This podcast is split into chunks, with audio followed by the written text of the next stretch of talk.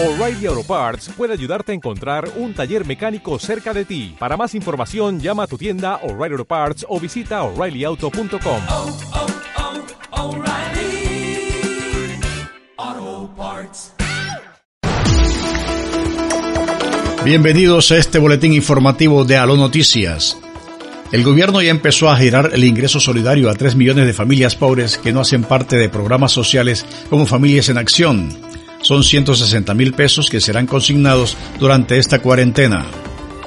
Lo primero que hay que tener claro es que no se necesitan intermediarios ni hay que inscribirse. El gobierno ya escogió a los beneficiarios y les informará a cada uno sobre el pago de esta ayuda. Si la persona tiene una cuenta bancaria, recibe un mensaje de texto que le indica que el dinero ya fue consignado.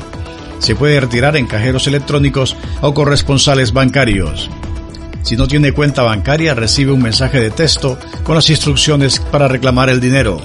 Los mensajes son enviados a cualquier tipo de celular sin importar que no tenga datos o sea una flecha, como se conocen popularmente. En la página ingresosolidario.dnp.gov.co se puede consultar si es beneficiario del programa.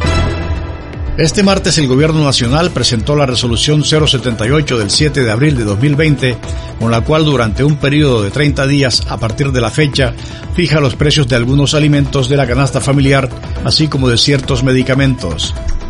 La medida establece que no se podrá subir el valor de dispositivos médicos y medicinas como tapabocas convencionales, mascarillas quirúrgicas N95, guantes, solución o gel desinfectante a base de alcohol, acetaminofén, ibuprofeno, naproxeno, acitromicina, amoxicilina, cloroquina, hidroxicloroquina, lopinavir, ritonavir e ivermectina.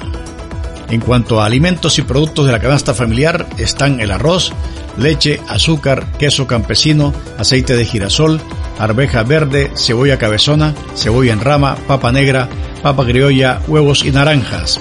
Y en productos de aseo también se fijará el costo del jabón. Esta decisión busca acabar con la especulación y aumento del precio de algunos alimentos en medio del periodo de aislamiento que se han registrado en varias ciudades del país. Y hasta aquí este boletín informativo de Aló Noticias.